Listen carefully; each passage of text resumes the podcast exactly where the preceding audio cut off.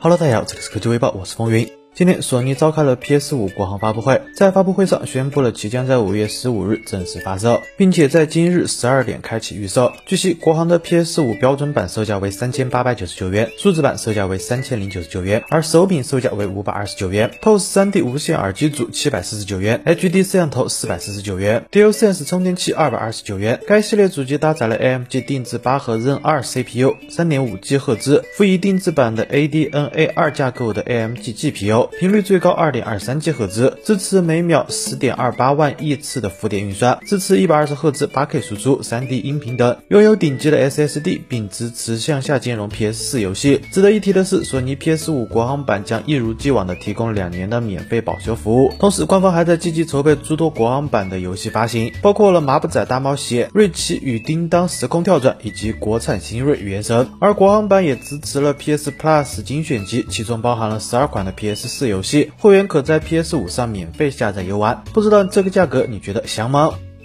各大厂商的旗舰手机基本都已经发布了，目前就剩下华为与荣耀了。很多网友应该都期待华为 P 五十系列手机的发布，不过我们可能还要再等上一段时间。现在据微博博主鹏鹏君驾到透露，华为或将在五月中下旬举行全场景智慧生活发布会，目前暂定五月十九日。此次发布会，华为将推出全新的半入耳 TWS 产品 FireBuds 四，拥有四种配色。这款耳机将拥有更强大的降噪和续航能力，外观也更加的精致时尚。此外，搭载鸿蒙 OS。采用全新 UI 的华为 Watch 三系列智能手表也有望亮相，支持 eSIM 功能和应用市场。另外，华为新款的十六英寸高端笔记本 MateBook 十六和华为显示器目前也在规划当中，但不确认是否会在这次发布会中亮相。华为显示器共有两款，微博博主称电竞款为二十一比九的三 K 加分辨率，预计为三四四零乘幺四四零分辨率，刷新率为一百六十五赫兹，有双扬声器。从参数上来看是主流电竞显示器的水平。专业款为四 K 加分辨率，鉴于之前爆料称其为三比。二的比例，预计其分辨率为四五零零乘三千，屏占比接近百分之百，HDR 四百认证，十比特色深。从此前曝光的华为 Mate View 显示器渲染图来看，显示器做到了四边窄边框设计，底座还有望支持无线充电。看来这场发布会的看点还是蛮多的，你期待吗？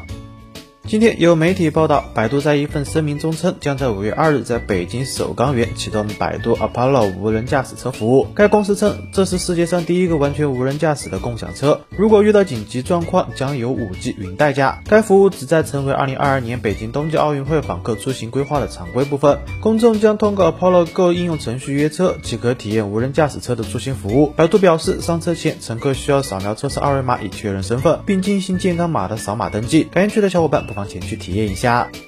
此前消息，中兴通讯高管已经确认，将在今年推出努比亚 Z 三十系列的旗舰手机。该系列此前曾主打无边框屏占比，而此次也将在屏占比方面进一步提升。昨天有网友曝光了疑似努比亚 Z 三十系列的渲染图，展示了该机的外观设计。努比亚 Z 三十采用了曲面屏的设计，继承了此前无边框的视觉效果。同时，其前面板并无任何的开孔，应该会采用屏下摄像头技术。有消息称，努比亚 Z 三十将有望首发中兴此前在上海 MWC 上展示的屏下 3D 体。构光技术能将支付级别的人脸识别隐藏在屏幕下方。努比亚 Z 三十背部将搭载矩阵四摄的方案，其中还印有一百 X 的标识，应该会支持一百倍的变焦拍摄。同时还有望采用此前中兴 A 三十 Pro 的策略，实现四颗旗舰级的主摄方案。今年中兴手机更新力度之大，不知道努比亚 Z 三十能否再续曾经的辉煌。